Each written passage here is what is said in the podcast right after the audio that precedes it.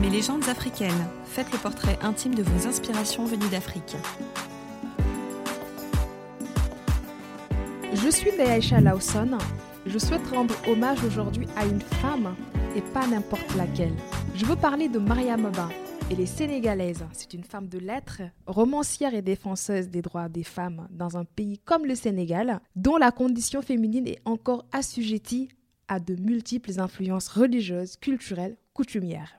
Alors, j'ai découvert Mariam Ba quand j'étais au collège, grâce à son œuvre au programme. Une si longue lettre, qui représente l'un des romans les plus célèbres au Sénégal, en raison de ce qu'il a mis en lumière. Surtout à une période où un pays comme le Sénégal était encore très loin de l'égalité homme-femme.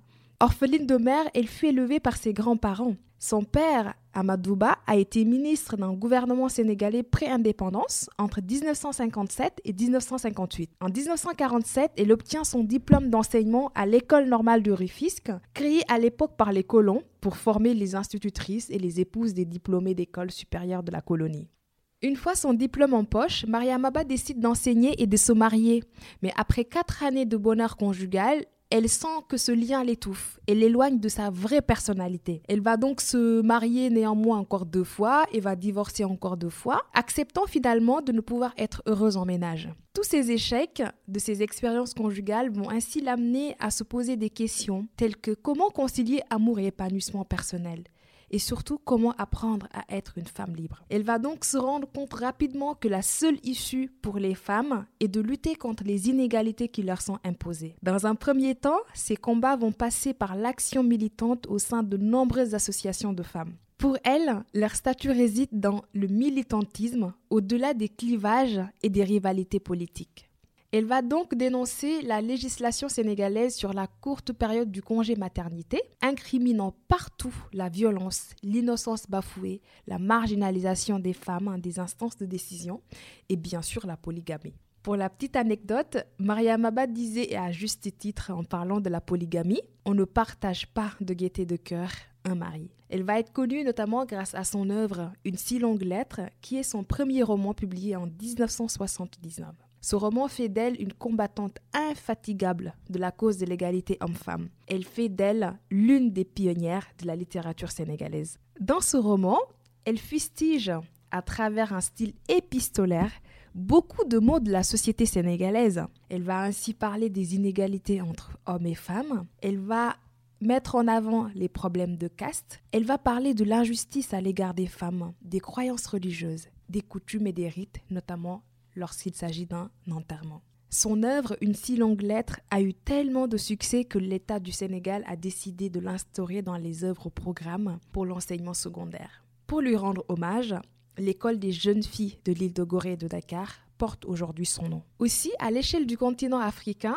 dès l'apparition du roman Une si longue lettre, il connaît aussi un grand succès et Maria Maba obtient le premier prix littéraire jamais attribué à une femme. C'est le prix Noma en 1980. Traduit aujourd'hui dans 20 langues, édité de nombreuses fois en version française et inscrit dans les programmes scolaires et universitaires des pays d'Afrique, le roman Une si longue lettre est devenu un classique de la littérature africaine d'expression française. C'est alors dire que le roman traverse le temps et les espaces géographiques. Maria Meba m'a marqué car elle a su révéler avec qualité et brio l'expression exacte et douloureuse de vie de femmes dans leur foyer. Déjà en Afrique et particulièrement au Sénégal, surtout dans les années 40, la place de la femme, on le sait tous, ce n'est pas à l'école, mais plutôt au foyer. Maria Maba donne ainsi espoir à toutes les jeunes filles de mon âge, dont le sort était déjà scellé. C'est-à-dire, t'es une fille, si tu as la chance d'aller à l'école, tant mieux, mais ça ne va pas forcément aboutir à quelque chose de concret, puisque la priorité est à l'apprentissage de comment devenir une femme au foyer, respectueuse de son mari et capable de gérer son ménage, sa belle famille et aussi ses enfants. Moi, quand je parle de Maria Maba et de son roman, j'ai souvent d'ailleurs l'habitude de le nommer comme le roman de l'audace. Parce que être une femme des années 40, avoir la chance d'aller à l'école et d'aller jusqu'au bout de ses études et de pouvoir dire non à quoi? Tout simplement aux injustices. Dans une société où tout le monde suit des idées socioculturelles préconçues, complètement éloignées de tes principes, de tes idées, ça, je l'appelle de l'audace avec un grand A. Finalement, ce que révèle la femme et la militante qui est Maria Maba, c'est une forte conviction et un attachement sans faille dans une valeur que je qualifie de cardinale, et c'est celle de la solidarité. Sa vie en fut la preuve, et c'est aussi la même conviction qui l'a poussé à écrire un roman sous forme de lettres entre deux amis qui se soutiennent et prennent conscience de la nécessité d'union entre les femmes de toute classe et de toute génération confondue. C'est en tout cela que le roman de Maria Maba m'a vraiment beaucoup inspiré. Je ne suis pas une féministe, mais je crois tout simplement à l'égalité des chances de réussite, qu'on soit de sexe masculin ou féminin. Ce roman m'a aussi rappelé qu'en tant que femme, je ne suis pas un objet. Je ne dois pas acquiescer non plus bêtement à tout ce que la société me dicterait. Et que par-dessus tout, je suis avant tout un homme avec un grand H. Et par conséquent, ma vie compte, mes choix comptent. Et ma voix est tout aussi importante que celle de mon grand frère ou de mon petit frère.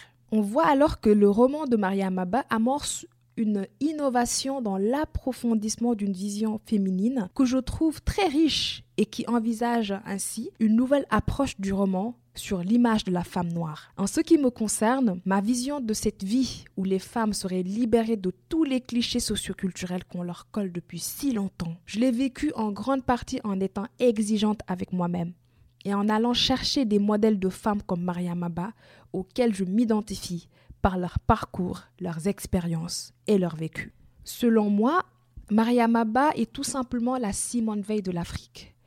Elle est l'une des premières femmes noires sénégalaises à avoir défendu avec hargne et haut la main les droits des femmes à travers sa plume et son engagement associatif, et ceci à une époque plus difficile qu'aujourd'hui. À l'évidence, le roman de Maria Maba deviendra aussi le socle sur lequel les futures écrivaines africaines vont puiser la force et le courage afin de prendre à leur tour la plume.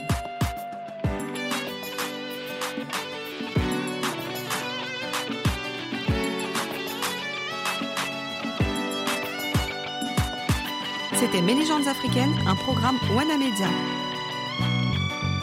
Retrouvez-nous sur votre réseau social préféré et sur toutes les plateformes de podcasts de qualité.